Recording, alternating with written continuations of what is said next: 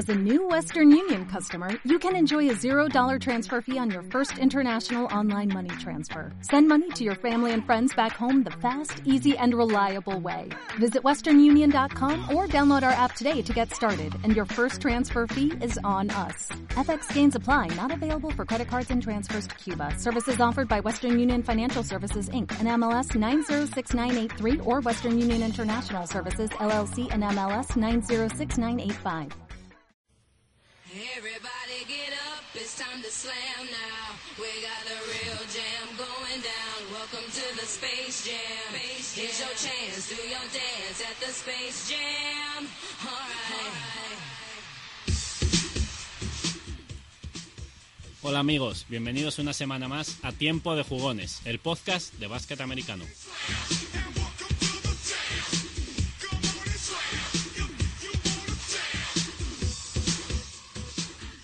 Tercera semana del podcast, estamos con todos ustedes, queríamos agradecerle por todo el apoyo y todas las escuchas que hemos tenido durante estas dos últimas semanas. Muchísimas gracias.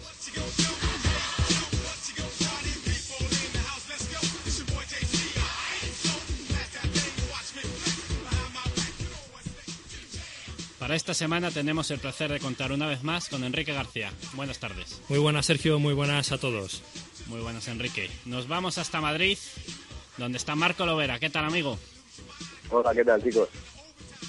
Muy bien aquí. Bueno, pues preparados. Bien. Preparados estamos. Preparados para hablar de NBA. Esta semana analizaremos en detalle pues la temporada de los Detroit Pistons y de los eh, Phoenix Suns y analizaremos si los Portland Trail Blazers son o no candidatos al anillo. Empezamos con noticias, Enrique. Empezamos con noticias. Primero vamos a hablar del, cruz- del cruce de declaraciones entre Pau Gasol y Mike D'Antoni. Si hemos estado un poco atentos a la actualidad, eh, hemos visto que Pau Gasol ha vuelto a decir un año más y ya van unos cuantos consecutivos que no está contento con su rol, que no está contento con dónde recibe los balones. Y Mike D'Antoni ha salido a la palestra para responderle que lo que tiene que hacer es buscar él mismo los balones y ser más eficaz.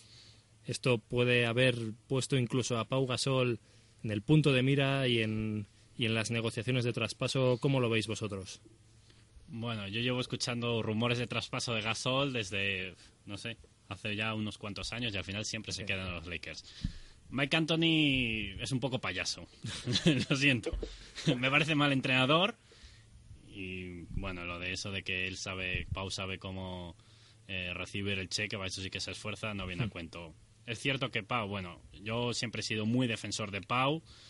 Eh, creo que tal vez debería luchar más en el terreno de juego, en las canchas, y en vez de hablar menos, pero aún así creo que que Mike Anthony no sabe no sabe sacar el, el máximo de Gasol, tiene razón en sus declaraciones, Pau. Creo que tanto Mike Brown como Mike Anthony no han sabido sacar de Pau pues esa, ese jugador. Es un jugador diferente, es un jugador muy inteligente, con mucho talento. Es un jugador que Phil Jackson pues ha sacado el máximo de él, lo vimos, y hay que ser muy buen entrenador. Eh, yo creo que aquí tienen que romper. Mike Anthony no puede seguir siendo entrenador porque esto es una broma. Y Pau Gasol yo creo que debería, debería marcharse de los Lakers este año. Lo que pasa es que Pau eh, lleva repitiendo el mismo discurso exactamente desde que se marchó Phil Jackson y ya la respuesta de D'Antoni de lo de ir a recoger los cheques bien que sabe, eso es que suena ya a resentimiento puro y duro. Sí, yo creo que ya, ya, ya, ya hay bastantes cruces de declaraciones desde bastante tiempo atrás. Y ya lo digo, yo creo que una franquicia como los Lakers no puede permitirse este tipo de, de calumnias entre, entre profesionales y creo que deben cortar por lo sano y Pau Gasol se merece muchísimo más respeto que Mike Anthony por lo que ha hecho, ha sido clave en los dos anillos, para mí tanto más clave en el segundo anillo que Kobe Bryant y se merece todo el respeto. Muchísimas gracias por todo todo lo que ha hecho y los Lakers tienen que empezar de nuevo. A mí es que estas declaraciones, por lo menos, o estas historias que se traen entre Lakers, no me gustarían eh, para nada si, si fuese un aficionado. Creo que era Enrique, que el otro día hablaba del hermetismo de, en San Antonio, puede ser, eh, con Greg Popovich, que, que es un entrenador que, que no le gusta que salgan los trapos sucios. Creo que hablaba del, del ejemplo de Stephen Jackson. Y eh, este, este ambiente que hay en los Lakers en los últimos, ya no solo este año, sino en los últimos años, eh, que si declaraciones cruzadas de Anthony, de, de Pau Gasol, de Kobe, yo creo que no benefician para nada al equipo y, y sí que deberían intentar cortarlas un poco por ahí. Respecto a lo que es el, el pick en sí, eh, yo creo, y bueno, ya sabéis que yo nunca he sido gran defensor de Pau Gasol, pero yo creo que es injusto ahora mismo cargar, cargar las tintas contra, contra Pau, que eh, sí que es verdad que no está jugando a su mejor nivel, pero también eh, hay que contar que los Lakers ahora mismo tienen una plantilla muy mediocre y que vamos a ver si, si con la vuelta de Kobe y cómo vuelve, si son capaces de luchar por algo, pero no se puede pedir a Pau Gasol más eh, que, que el 50% en el que se estaban moviendo hasta ahora. El otro día en el, en el podcast de Bill Simmons de BS Report tenía a Ramona Selburn, la periodista de SPI en Los Ángeles, y esta explicaba que en, en su viaje a Oklahoma City salió con otro periodista, con J.J. Andant, creo que es Andante, y terminaron cenando con Pau Gasol y Gary Vitti en un restaurante y, ahí se confesó un poco que estaba frustrado. Pero también dijo Ramona que en, en los Lakers no han gustado nada estas declaraciones. Tampoco ha gustado nada que Pau se haya referido a Memphis como un posible destino este verano, aunque posiblemente fuese una pregunta de un periodista. Pero Pau habló abiertamente de un posible regreso a Memphis este verano. E incluso Ramona, también, vaya nombre que tiene la chica, Ramona dijo que había ahí contactos entre Los Ángeles Lakers y Chicago Bulls que podían incluso hablar con, un, Pau Gasol por Carlos Busser o Luol Deng, que había habido ahí algún contactillo, o sea que parece que a lo mejor incluso ni esperan a, a verano para que Pau tenga su decisión. Se ha, se ha hablado también de un rumor de traspaso entre los New York Knicks y Los Ángeles Lakers, eh, Tyson Chandler e Iman Samper por Pau Gasol.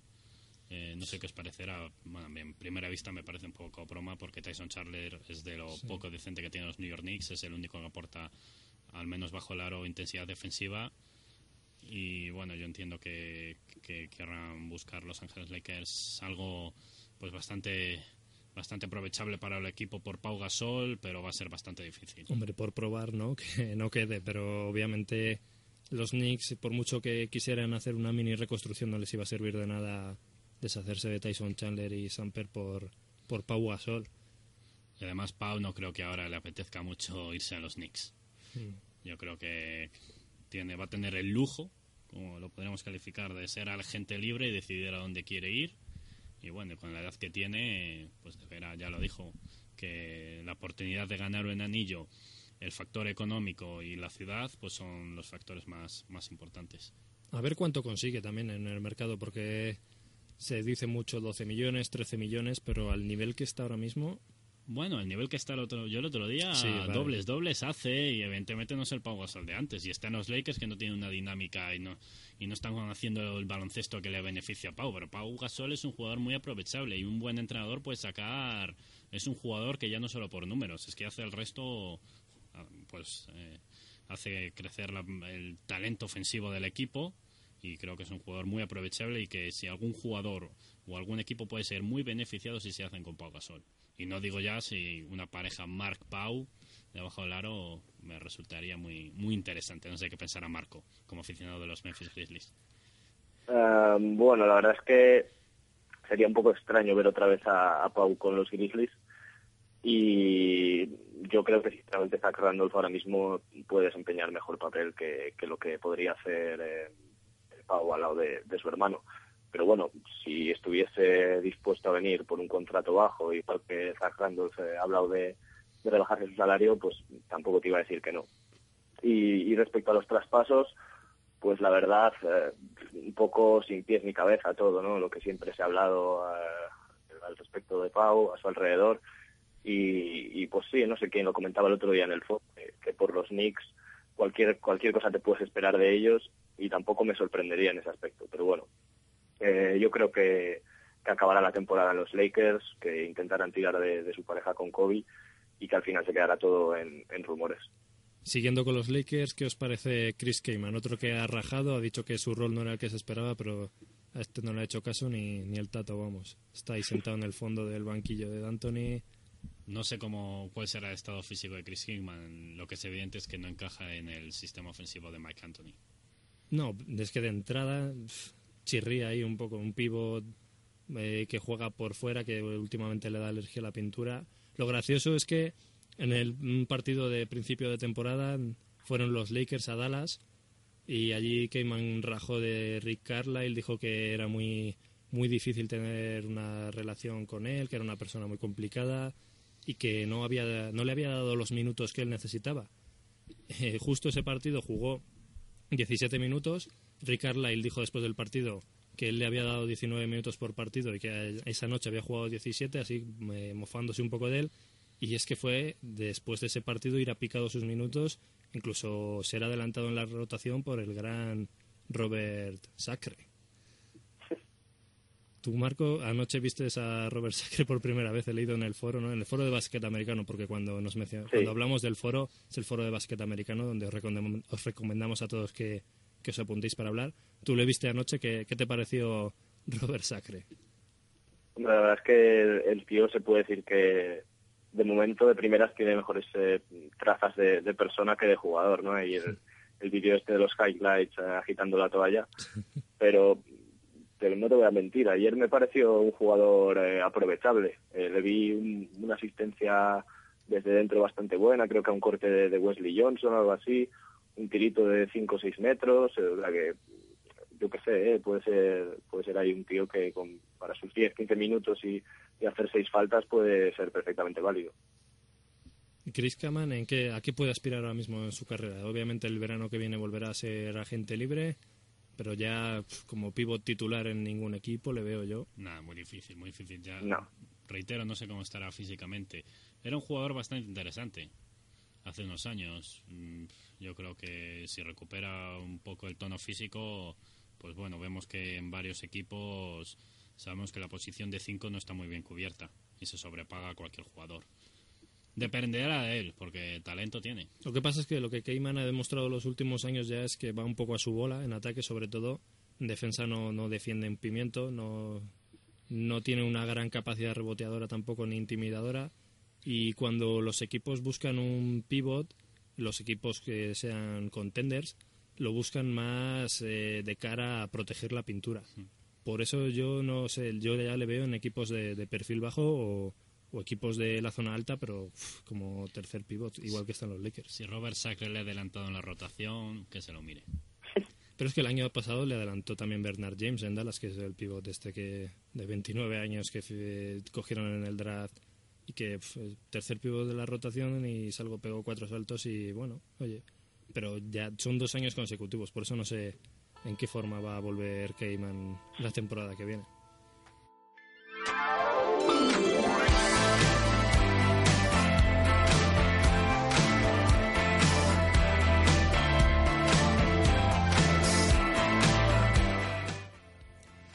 Y después de dar por finiquitado el tema de Chris Keyman, pasamos a, la otra conferencia donde Rayon Rondo ha recibido el alta médica para poder entrenar con contacto, aunque eh, no se espera que, que debute esta temporada hasta mediados de enero. Los Boston Celtics están ahora mismo en la parte alta del este. ¿Cómo creéis que responderán a la vuelta de su base y su buco insignia ahora mismo? Yo tengo muchísimas ganas de ver a Ryan Rondo. Para mí, después de Wade, es mi jugador favorito. Es un lujo verle eh, esa capacidad para, pues para desequilibrar con el balón en las manos. Eh, vamos a ver. Eh, Abre Bradley, Jordan Crawford estaban jugando posiciones exteriores de base, lo están haciendo muy bien. Vamos a ver, sobre todo Jordan Crawford, quiero ver cómo se adapta otra vez a la posición de escolta, aunque estaban bueno variando con Avery Bradley en esa posición. Y pues Boston Celtics a priori pues va a dar un salto de calidad al equipo, porque Rondo pues es un jugador de, de la pura élite. Pero no cambiará demasiado la forma de jugar de, de Brad Stevens con lo que tiene ahora cuando vuelva a Rondo, que es un base que amasa más la bola y Pero bueno, juega es un equipo que juega muy alegre y Rondo, bueno, pues puede jugar así también, con transiciones rápidas, es un jugador muy físico, yo creo que, va a mejorar el equipo, sin ninguna duda. Sí, yo creo que además eh, Boston tiene eh, jugadores que, que nadie esperaba que, que fuesen a estar a este nivel, como puede ser Jeff Green o el propio Jordan Crawford, Avery Bradley que, comentabais. Una rotación de pivots que, tienen ahí a tres jugadores jóvenes, como Salinger, como Olinik, eh, Faberani, incluso eh, Brandon Barr rindiendo a buen nivel. Y Rondo es, precisamente un jugador que sí que puede alimentar aún más eh, a todo este tipo de jugadores que han empezado a buen nivel y, como os digo, pues eso, dar un plus en defensa, dar un, plus en ataque, también eh, tener un poco de galones, porque no deja de ser un equipo bastante joven. Estando como está el este, mm, sinceramente no, no me sorprendería nada ver a Boston quinto sexto en playoffs. Continuamos con los Celtics porque eh, todo parece indicar que Omer Asik va a ser traspasado esta semana y entre los, sus últimos posibles destinos ha aparecido Boston, con una posibilidad de que sea por Jeff Green, Brandon Bass. Vamos a ver si vosotros veis eh, que encaje Omer Asik en el plan de los Boston Celtics. No sé si encajaría. Yo lo que tengo claro es que no me desprendería de Jeff Green jugando como está jugando y en el momento en el que se encuentra. Eh, encajar, pues bueno, eh, seguramente aportaría debajo de la pintura porque es un jugador que no, no cuentan con ese prototipo los Boston Celtics, pero yo te digo, yo no me despendería de Jeff Green sin ninguna duda. No, yo, yo tampoco, la verdad. Sí que creo que así podría darle, pues eh, ya lo que os comentaba, el plus que podría dar Rondo. Con ASIC creo que aún eh, alcanzarían otro peldaño más, o no a costa de, desprenderse de Jeff que ahora mismo es el, jugador que más eh, forma está de Boston. Si se consiguiese un, traspaso con, pues, como Brandon Bass, incluso a costa de, poder soltar a Olinic o, o, Faberani o algún contrato importante, no sé si Gerald Wallace eh, es Spirin o, o, poco le quedará. No, eh, Wallace, por, mucho que le pese a los Celtics, le queda todavía. Sí, se van a comer ese contrato. Dos o tres años. Sí, dos. No recuerdo con exactitud. Tres, creo que tres, pero vamos. No. No sé, ahora mismo no lo tengo aquí, pero creo que son tres años ¿eh? lo que le queda a Gerard Wallace. Aún así, bueno, no sé, yo tampoco veo que, que tengan mucha necesidad los Celtics de dar ahora a Jeff Green para hacerse con Omer Es, obviamente, un pivot como Omer que cuesta mucho conseguirlo, pero creo que deberían tener paciencia, ir poco a poco eh, probar a ver qué les sale este año, probar a ver qué pueden conseguir en el draft, cómo evolucionan los jugadores con Brad Stevens y ver qué pueden conseguir el verano que viene. Yo no, no tendría prisa.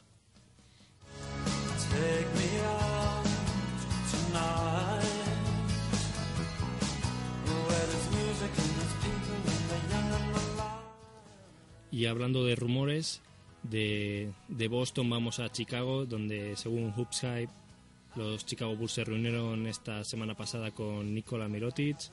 Ya comentábamos en uno de nuestros programas anteriores que, era una posibilidad para el año que viene. Están intentando ver cómo pueden negociar la, el buyout para que se pueda salir de su contrato del Real Madrid el próximo verano. Y parece que justo al mismo tiempo que se han salido de puestos de playoffs van a tomar otro punto de vista porque han cortado al base Mike James el mítico base titular de los Dallas Mavericks la temporada pasada, y le han dado el puesto a Marky Stick y a DJ Augustin un poco, pues a ver qué sale de ahí. También se ha rumoreado em, que, que Lou Olden y Carlos Busser podrían estar en el mercado, lo cual no sé, en el caso de Dane si le haría mucha gracia a Tom Thibodeau y volvemos otra vez a lo que habíamos discutido, el camino que van a tomar los, los Bulls. Parece que esta temporada ya se van inclinando un poco a, tomárselo más relajadamente. Es normal, yo creo que las circunstancias pues te llevan a ello. Sobre Nicola Mirotic, pues depende de lo que quiera el jugador. Y si los Chicago Bulls están dispuestos a pagar y Nicola Mirotic está dispuesto a irse el año que viene, pues habrá, habrá acuerdo.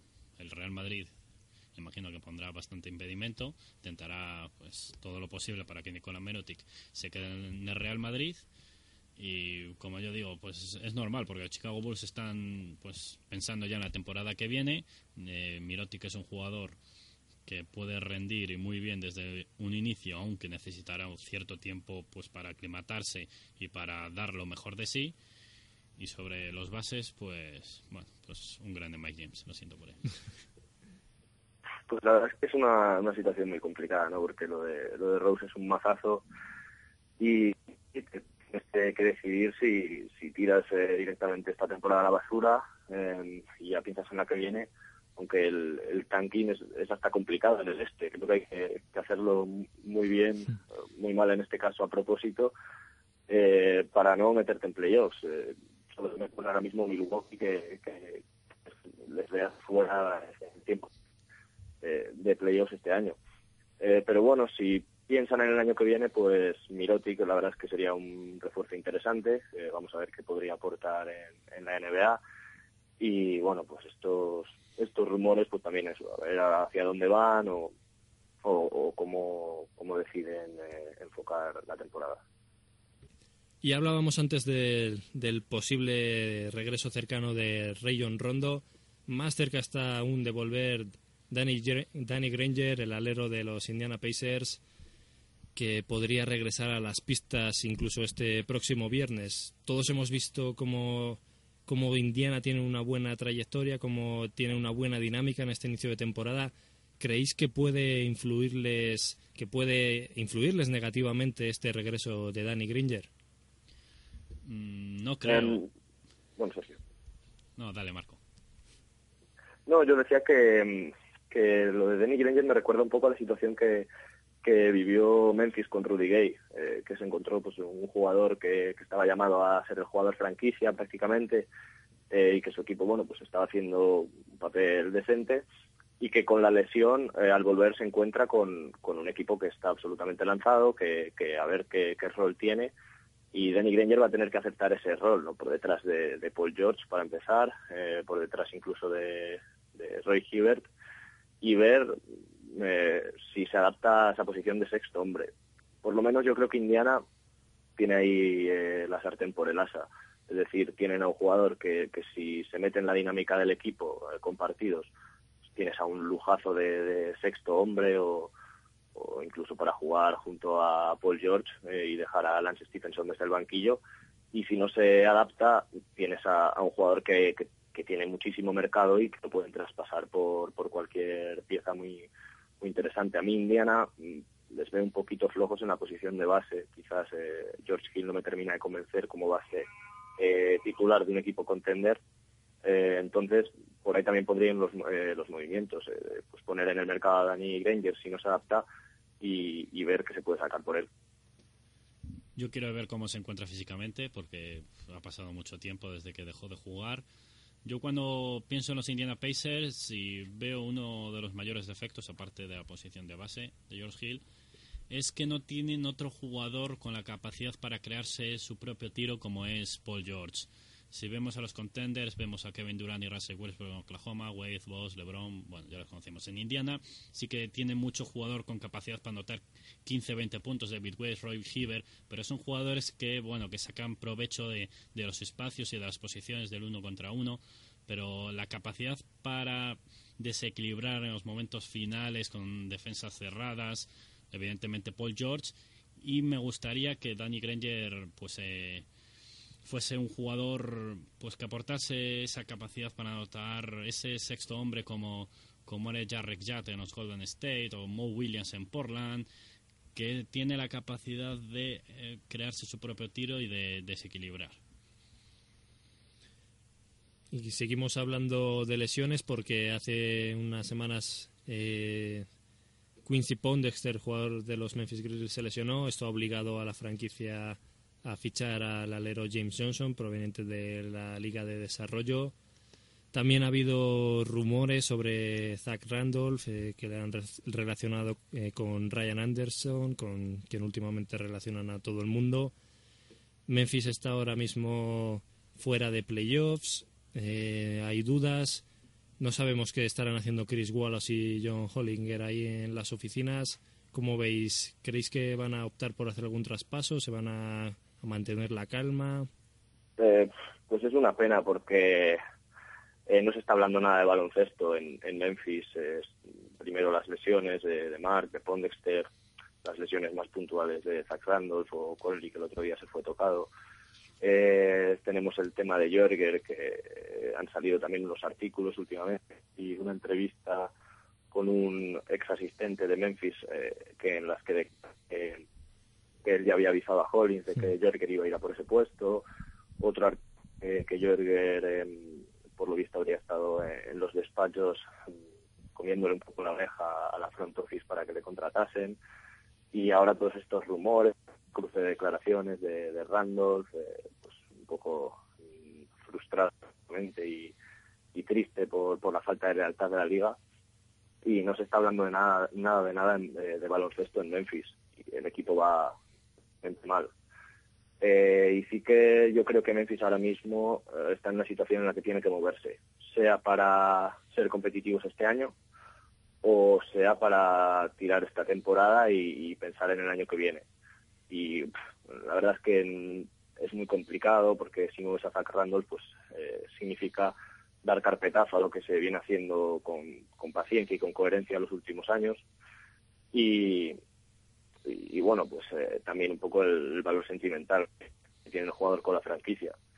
El, el traspaso este de Pelicans, si nos olvidamos de por sentimental, mm, yo creo que no es un mal traspaso en lo deportivo, más viendo lo que lo que pide o lo que quieren desde, desde la dirección, que quieren un equipo que juegue más rápido, más atractivo pues Ryan Anderson es ese tipo de cuatro anotador que con, podría beneficiarse de los, espacios y la capacidad de pase que tiene Margasol, que se podría incluir en el traspaso a Minu, eh, es un alero pues, atlético también que, que podría seguir por, por ese camino, pues también tendríamos a más presencia de Davis, que parece que se confía en él, aunque yo lo sigo viendo bastante verde.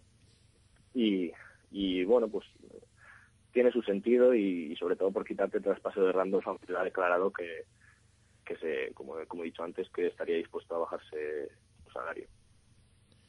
No podría pensar que, que, a lo mejor les merece la pena esperar a que vuelva Marc Gasol, pero es que todavía a Marc no se le espera, yo creo que hasta finales de enero, ¿no? Por ahí igual. Y a lo mejor para entonces estás ya muy lejos de la carrera de los playoffs del oeste. Entonces sí que... claro, en el, Sí, claro, en el oeste, en cuanto te descuidas un poco, estás fuera. Y con los problemas que están teniendo también, comentabas con Mike Conley el otro día, con Randolph, lo veo difícil. Yo, además, tengo una decepción personal en Memphis con Nick Calaces, que le estuve siguiendo las últimas temporadas por aquello de que los Mavericks tenían sus derechos. Realmente pensaba que iba a llegar a un buen nivel y bueno, le está costando, le está costando bastante. Y al contrario, ahí está John Lewer la sorpresa un jugador que siempre siempre da de sí, ¿no? Cuando tiene minutos y a lo mejor puede conseguir ahí establecerse con esta oportunidad. A mí Calaces lo que comentabas no me está disgustando lo que lo que veo, eh, sobre todo cuando ha estado jugando a la vez que Marc Sol porque es el eh, con el base con el que Memphis más fácil ha hecho las cosas. El pick and roll lo ejecuta a la perfección y en un equipo con, con Mark y con Randolph, eh, pues significa muchos puntos.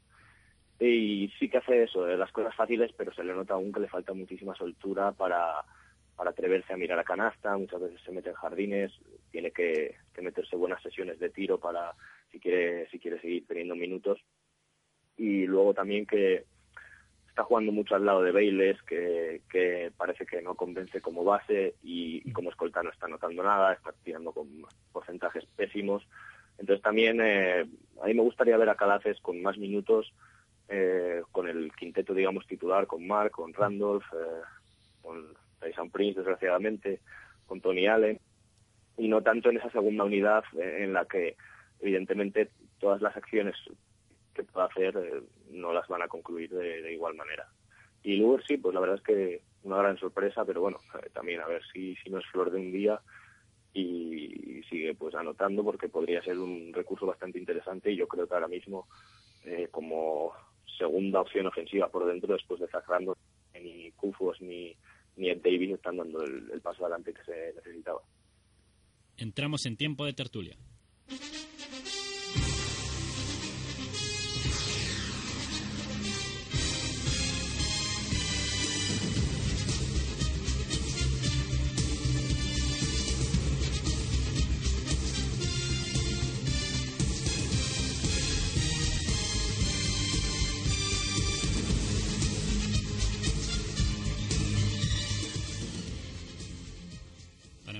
Este tiempo de tertulia vamos a debatir sobre la situación de los Portland Trail Blazers. ¿Son los Trail Blazers candidatos al anillo?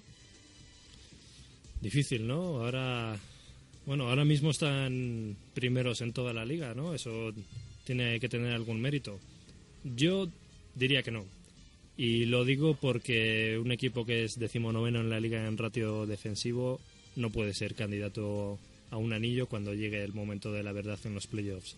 Por supuesto, en temporada regular ahí están, son el equipo que mejor ataca, uno de los equipos que mejor ratio de asistencias por pérdida tiene, uno de los equipos que mejor rebotea, el que mejor rebotea ofensivamente, pero yo creo que esto es primero insostenible a lo largo de la temporada. Se establecerán posiblemente entre el cuarto y el quinto puesto del oeste, les veo al final, pero no les veo como contenders. Yo sí que les veo candidatos. No creo que vayan a ganar el anillo, pero sí que les veo candidatos. Al menos sí que les veo con la capacidad de llegar lejos en playoffs. ¿Por qué no? Yo creo que tal vez deberíamos esperar, si siguen con este, este récord, vamos, con esta racha positiva hasta febrero, pues sí que hay que tenerles muy en cuenta. ¿Por qué? Mm, es un equipo, es un equipo perfecto, es un quinteto perfecto. A lo mejor no tiene las estrellas que tiene Oklahoma o tiene Miami, pero es un equipo, un quinteto muy versátil, muy atlético, con envergadura, con capacidad de tiro exterior, con mucha defensa, con capacidad para rebote y sobre todo con mucha inteligencia. Es un equipo que tiene en ataque mucha fluidez, que tiene un gran manejo de los espacios, que cada jugador sabe dónde, dónde se tiene que poner, sabe cuál es su lugar. Eh, por ejemplo, hablando de los minutos, el año pasado se hablaba que los jugadores del quinteto titular pues estaban jugando muchos minutos y que al final iban las piernas iban, no iban a poder con tanto con tanto vaivén. Este año tanto Aldris como Lira como Batoni como Wesley Matthews están bajando minutos respecto a la temporada anterior. Se ha añadido, eh, hablaba antes de, ese jugador, ese sexto hombre anotador como Danny Granger con la capacidad para anotar, pues lo tienen en Moy Williams, que me está recordando muchísimo a Jarrett Jack, el Jarrett Jack de los Golden State Warriors, que tanto le están echando de menos en Golden State y manda narices con toda esa capacidad anotadora que tienen y como dice como dice mm, el entrenador trust in the pass confianza en el pase. Es un equipo muy inteligente y para mí me recuerdan pues esos San Antonio Spurs que parece cómo lo hacen porque no tienen tanto equipo cómo lo hacen pues lo hacen con un juego ofensivo bonito lo hacen con inteligencia sabiendo jugar. Y por qué no creo que no tienen esa capacidad esos jugadores no tienen ese Kevin Durant ese Russell Westbrook aún Damian Lillard y la Marcus Aldridge están a un, a un grandísimo nivel sobre todo Kevin Durant pero creo que es un equipo a tener muy en cuenta y que a siete partidos yo les quiero ver. No creo que lleguen a la final, pero creo que hoy por hoy pueden eliminar a cualquier equipo. Yo, yo creo que, mm, que les falta un, plus en el banquillo para, para ser candidatos a todo definitivamente. Porque sí que es verdad que Mo Williams está anotando desde la posición de base, pero el, el, el banquillo se queda ahí ya. O sea, Thomas Robinson eh, puede aportar eh, cuatro cosas o gente así.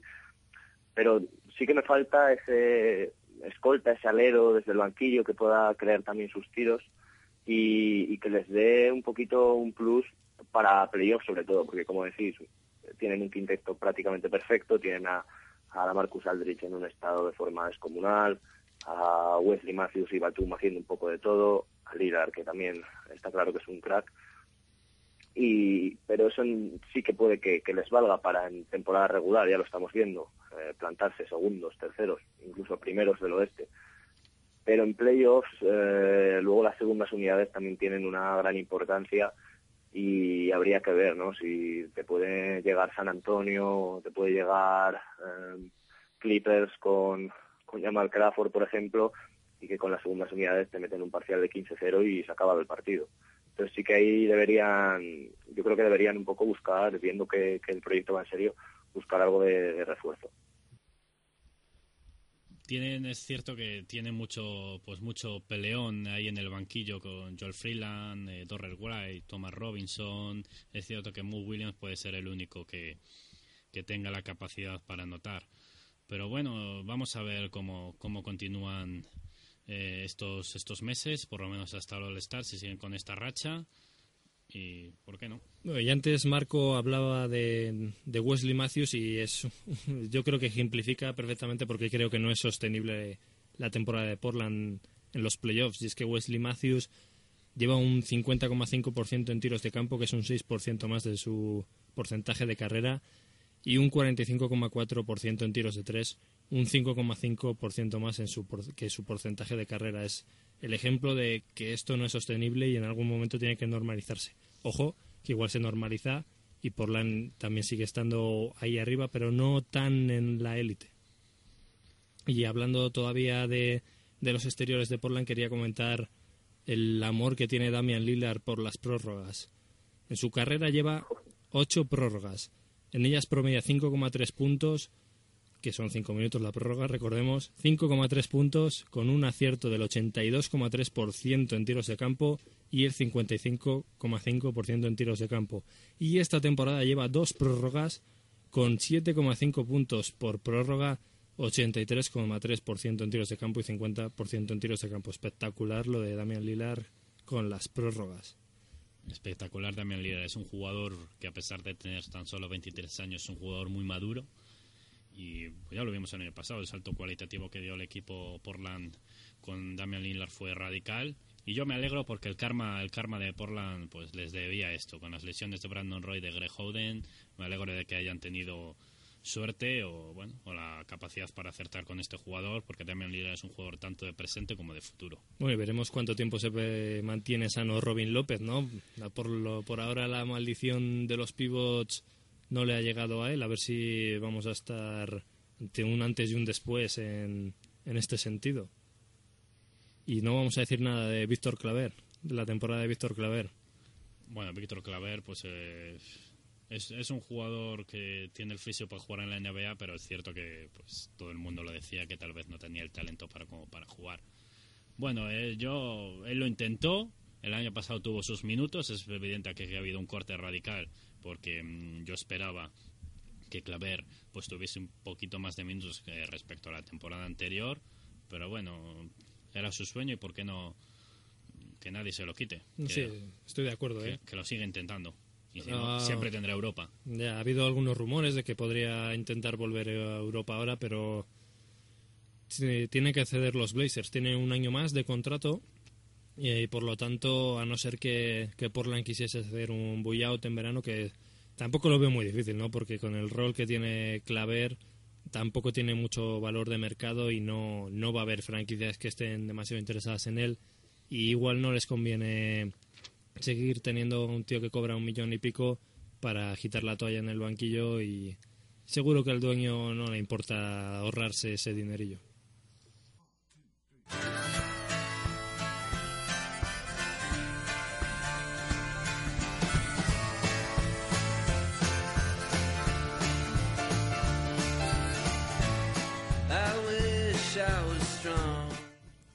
Pasamos ahora a la última parte del tiempo de tertulia. Vamos a analizar pues la sorpresa para mí de la mayor sorpresa de esta NBA, los Phoenix Suns, Enrique.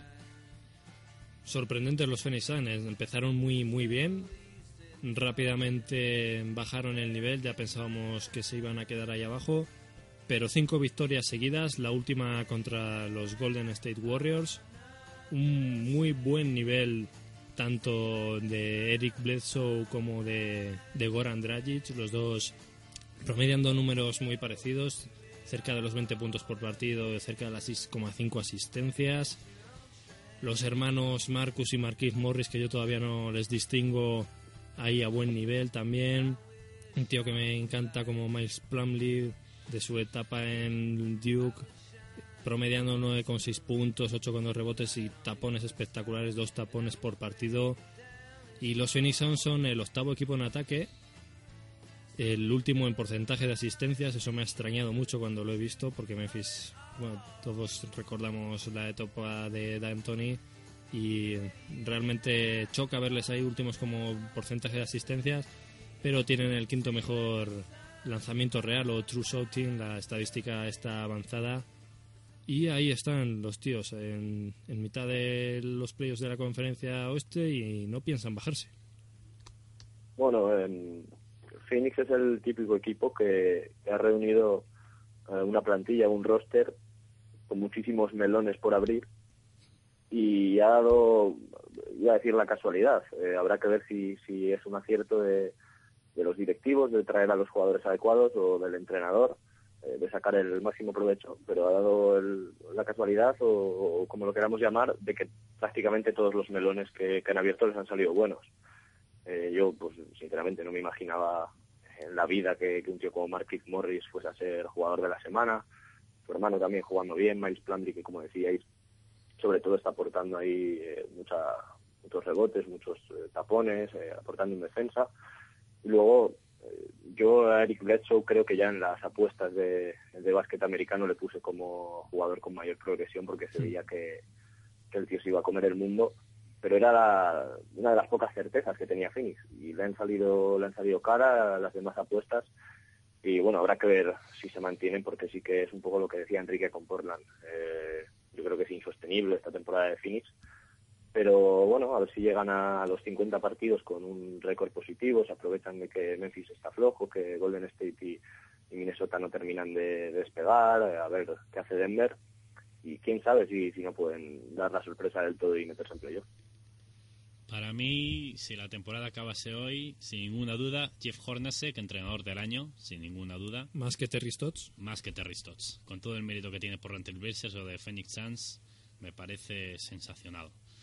Eh, no es casualidad. Eh, la pareja Goran Dragic, eh, Eric Bledsoe, pues a mí es de lo que más me atrae para ver en la NBA hoy por hoy. Yo tenía mis dudas ¿eh? de que fuesen a encajar bien, pero también, la pero- verdad es que Dragic un poco más repartidor de juego, Bledsoe más físico, el mini LeBron le llaman, ¿no? A Bledsoe.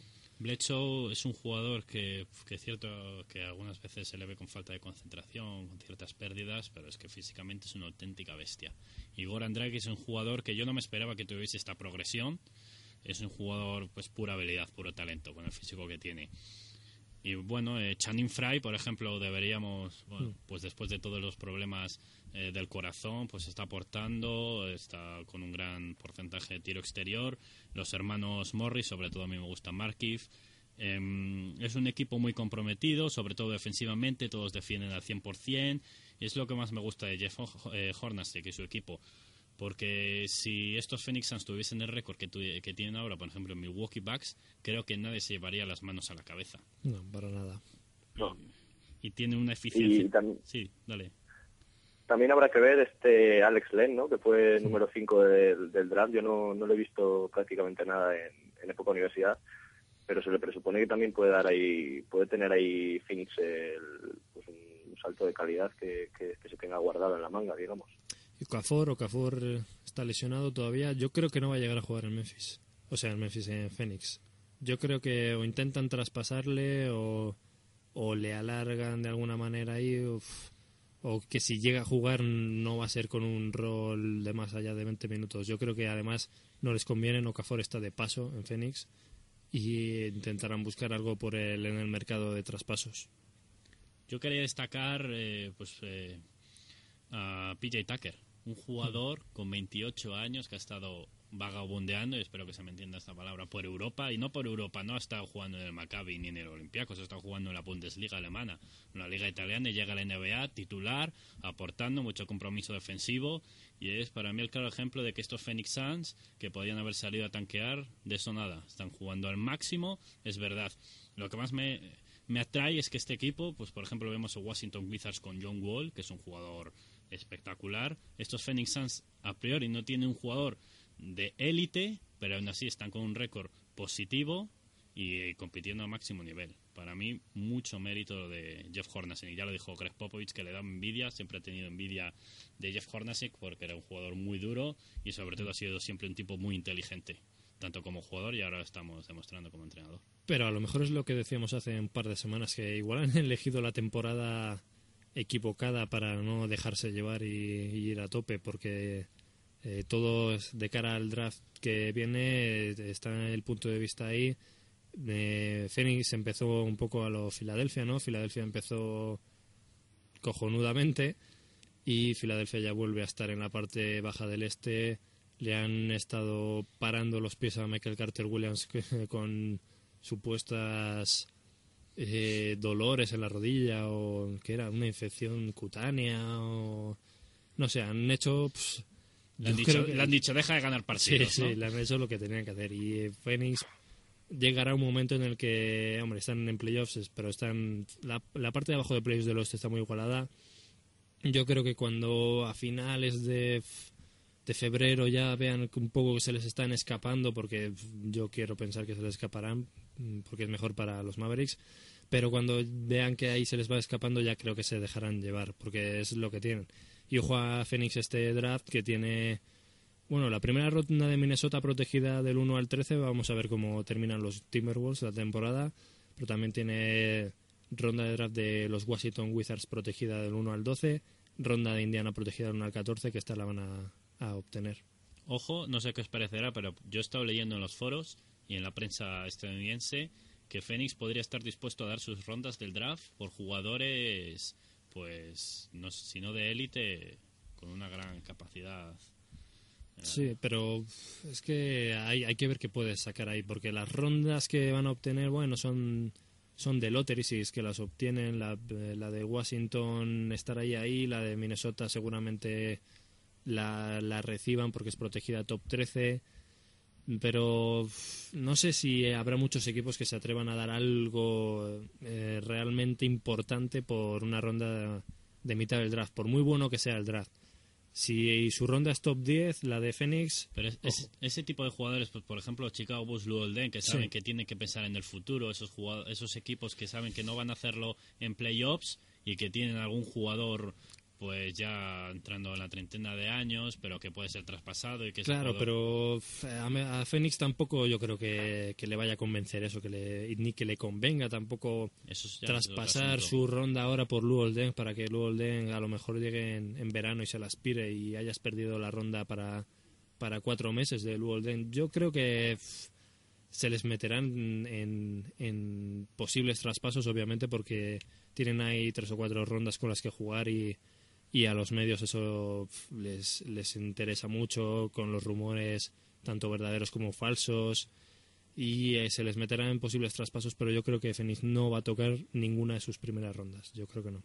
Bueno, tam- también hay, hay que contar que igual que, que dices que, ningún equipo va a soltar a sus, a sus mejores jugadores por unas rondas de media tabla, tampoco sé eh, hasta qué punto Phoenix está interesado en acumular pues eh, un par de jugadores que puedan ser decentes del draft que viene, un número 15, un número 20, porque prácticamente, como decíamos, su roster es, es eso, es jugadores eh, que, en un principio no son picks altos del draft o que no han tenido una carrera brillante, pero que están funcionando bien.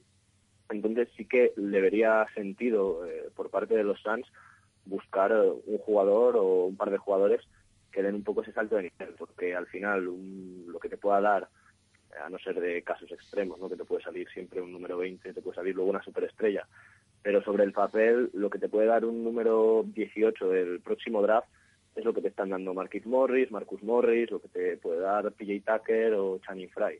Entonces, eh, yo creo que sí que, que tendría sentido para Phoenix y porque evidentemente por los cinco primeros puestos del draft no creo que estén luchando a estas alturas ya con, con su buen récord, con lo cual eh, sí que vería bien arriesgar, eh, apostar por un jugador de élite o, un jugador de, de alto nivel que, les pueda dar un plus y, ¿por qué no?, pues intentar llegar a playoffs y dar la sorpresa. Sí, hombre, en Phoenix esperan que ese jugador que, que les dé el paso adelante sea Eric Bledsoe, ¿no? Sí que es cierto que mm, tampoco tiene mucho sentido acumular todas las rondas del draft, de alguna pueden dar, pero ya os digo, yo creo que por lo menos hasta la noche del draft, yo creo que van a permanecer bien quietitos con esas con esos picks. Yo creo que no se debemos volver locos, pero si pueden encontrar un jugador, pues eso, como he dicho, como Luolden, que, que aumente el nivel del equipo, creo que puestos a ser competitivos, adelante. Y bueno, yo lo que quería decir es que si yo hubiese sido general manager de Phoenix Suns al principio, hubiese salido descaradamente a tanquear y como espectador, yo me levanto y aplaudo pues la propuesta de Phoenix Suns, que lo fácil hubiese sido pues eso, salir a perder partidos y a buscar jugadores del draft y han salido a competir, no con la mejor plantilla de la liga, así que yo les doy las gracias.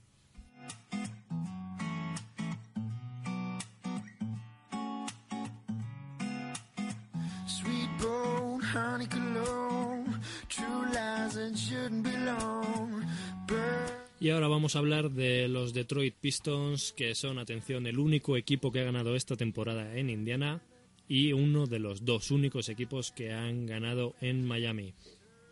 Los Detroit Pistons están ahora quintos del este, quintos del este, cuartos, quintos, Quintos. parece, quintos del este. Y eh, tienen ahí el fichaje que hicieron este verano de Josh Smith, generó algunas dudas. De momento, la temporada de Detroit es irregular, para que nos vamos a engañar, pero eso sirve para estar quinto del este. ¿Qué opináis vosotros de lo que están haciendo los Detroit Pistons? Eh, pues yo a, a Detroit, eh, a mí me están gustando mucho, eh, y lo comentaba ayer también en el foro, me sorprende mucho sobre todo ver la cantidad de recursos ofensivos que están utilizando, siendo que, que sus bases son eh, Brandon Jennings, eh, Rodney Stuckey, Will Bynum o incluso Caldwell Pope, los, los guards que tienen ahí, que son jugadores que se, supone que, que siempre y durante toda su carrera lo que han estado jugando es para sus propios números y, muy anotadores, pero no, no tanto, no destacan tanto en, pues, al, organizar un equipo al, o al dirigir. Y, y sí que me está gustando que, que Detroit está jugando con las cosas claras, sabe que tienen ahí a un- una pareja interior eh, brutal con, con Monroe y con Drummond y sobre todo jovencísima y con, mucha proyección, que ha llegado Josh Smith y me gusta pues para empezar eso, ¿no? que los que los bases están asumiendo su rol y evidentemente anotando porque es lo que saben hacer, pero también eh, buscando pues eh, bastantes recursos, más recursos en ataque. Y, y luego yo la verdad es que les veo les veo para arriba en el este, viendo cómo está la conferencia no no me extrañaría nada que, pudiesen meterse incluso terceros por detrás de, Miami e Indiana. Y por qué no lanzar ya la pregunta, ¿no? Que quedan, estamos en diciembre y puede que me esté dejando llevar un poco por la emoción, pero yo veo que Detroit podría poner, eh, es el único equipo más allá de Indiana que podría poner, por ejemplo, en aprietos a, a Miami.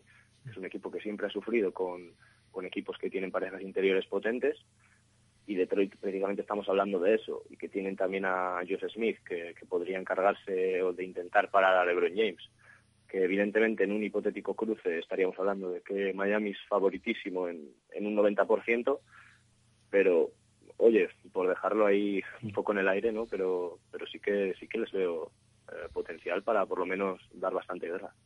Sí, podría ser un emparejamiento difícil para los Heat por, por lo que dices, por las condiciones del juego interior de, de Detroit.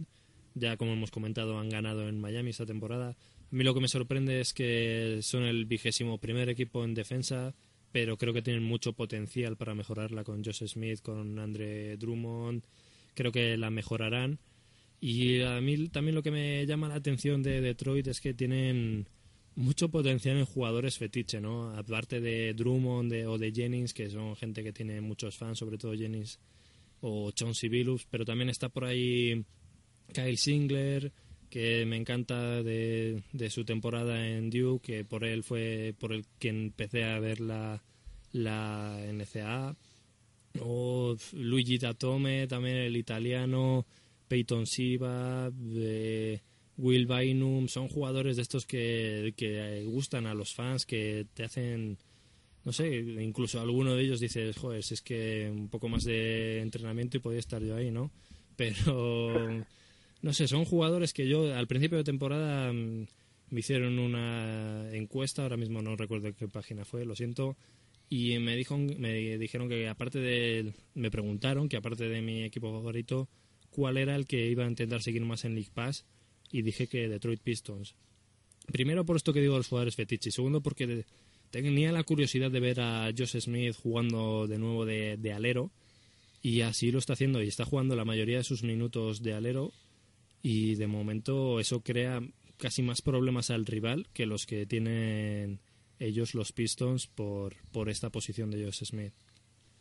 Yo estos Detroit Pistons me recuerdan a los Indiana Pacers hace unos años. Creo que es un equipo que tiene muchísimo potencial, que tienen el, el ladrillo para construir una, una gran base, pero todavía no han empezado. Creo que, que Andre Damon, 20 años, está promediando 13,3 puntos por partido y 12,6 rebotes por partido. Es una auténtica bestialidad. Para mí va a ser mejor jugador que Roy Hibbert, incluso lo podría considerar como tal por hoy. Tal vez no es tan sólido, pero para mí me parece que por encima de, Marcus Cousins, para mí va a ser el, foot, el junto Anthony Davis el pívot de- del futuro que domine la liga en los próximos años.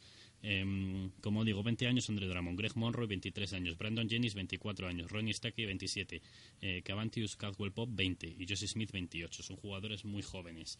Es un equipo que tiene muchísimo talento, creo que que dentro de unos años, a poco que mejoren, y lo van a hacer, van a ser unos equipos que, que estén en el, en, liderando la conferencia este. Y como digo, creo que él es un equipo a rachas. Por ejemplo, perdió contra Minnesota de 27 puntos.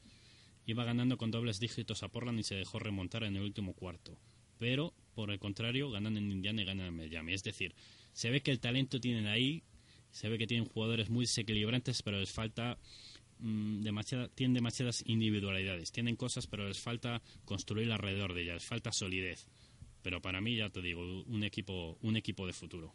Sí, por eso decía No, yo que, que son irregulares, ¿no? Y esperemos que, que hayan aprendido y cuando tengan dinero en verano no se lo vuelvan a dar a los Ben Gordons y Charles Villanuevas de la vida. Pero yo creo que ahí pueden haber cometido error. Porque no crees que Joseph Smith va a estar cobrando 13,5 años hasta la 2016-2017. Hay mucha gente, yo por ejemplo, Joseph Smith, de alero, yo le sigo sin, pero me parece que es un jugador que necesita jugar de 4, necesita postear más. Está tirando, creo que tenía por ahí, 26% de, en porcentajes de triple. Y es un jugador que es cierto que en los últimos partidos contra Paul George y contra Nico Batum lo ha hecho bastante bien, pero tiene ciertos problemas eh, cuando se encara, cuando tiene que defender aleros bastante rápidos. Lo de, bueno, ya no digo si se tiene que enfrentar con LeBron James. Eh, entonces hay mucha gente, por ejemplo, que Greg Morroy, que estaba jugando de, de pivot estos últimos años, está diciendo que debería volver a la posición de 4 incluso. Hay rumores de traspaso, acaba contra Sí, se dice que, sí, que podrían traspasarle, incluso este verano tendrá será agente libre restringido que siga una oferta un poco alta por él, no, no igualarla. Veremos. Para mí, sobre todo, ya digo, Andre Drummond me parece el jugador, uno de los jugadores del futuro a dominar la liga. Sí, yo, bueno, lo de la irregularidad eh, tampoco lo tendría tanto en cuenta hablando de, de un equipo, pues que, como estabais diciendo, tan joven.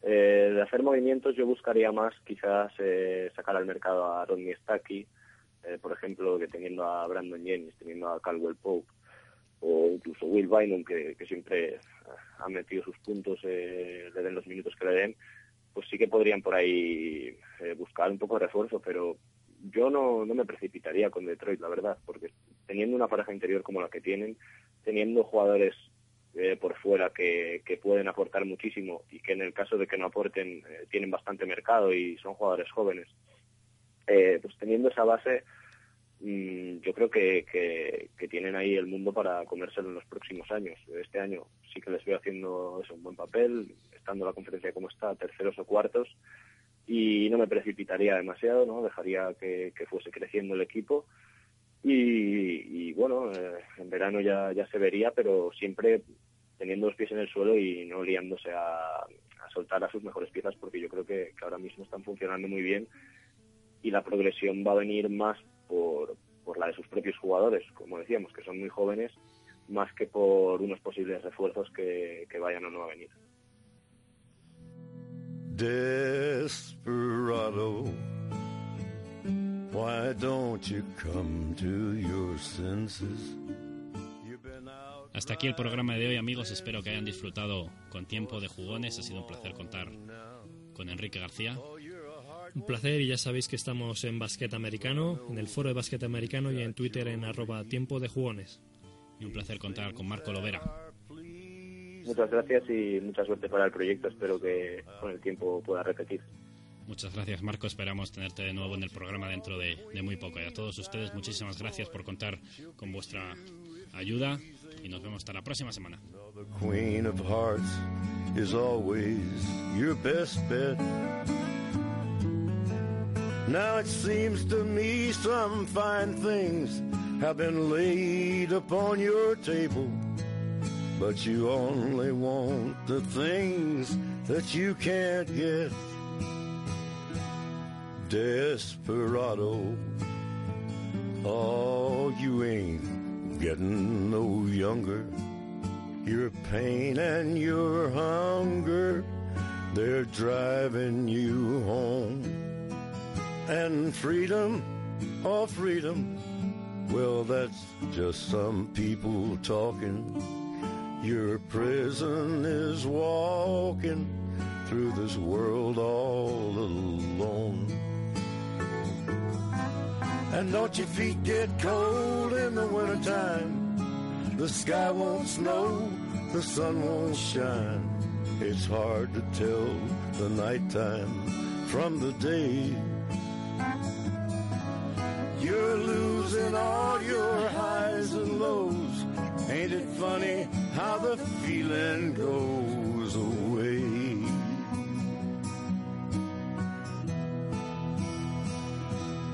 Desperado, why don't you come to your senses? Come down from your fences and open the gate. It may be raining, but there's a rainbow above you. You better let somebody love you. You better let somebody love you. You better let somebody love you before it's too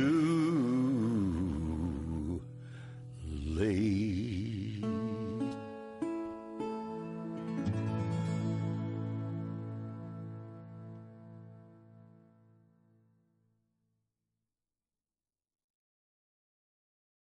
O'Reilly Auto Parts puede ayudarte a encontrar un taller mecánico cerca de ti. Para más información, llama a tu tienda O'Reilly Auto Parts o visita oreillyauto.com.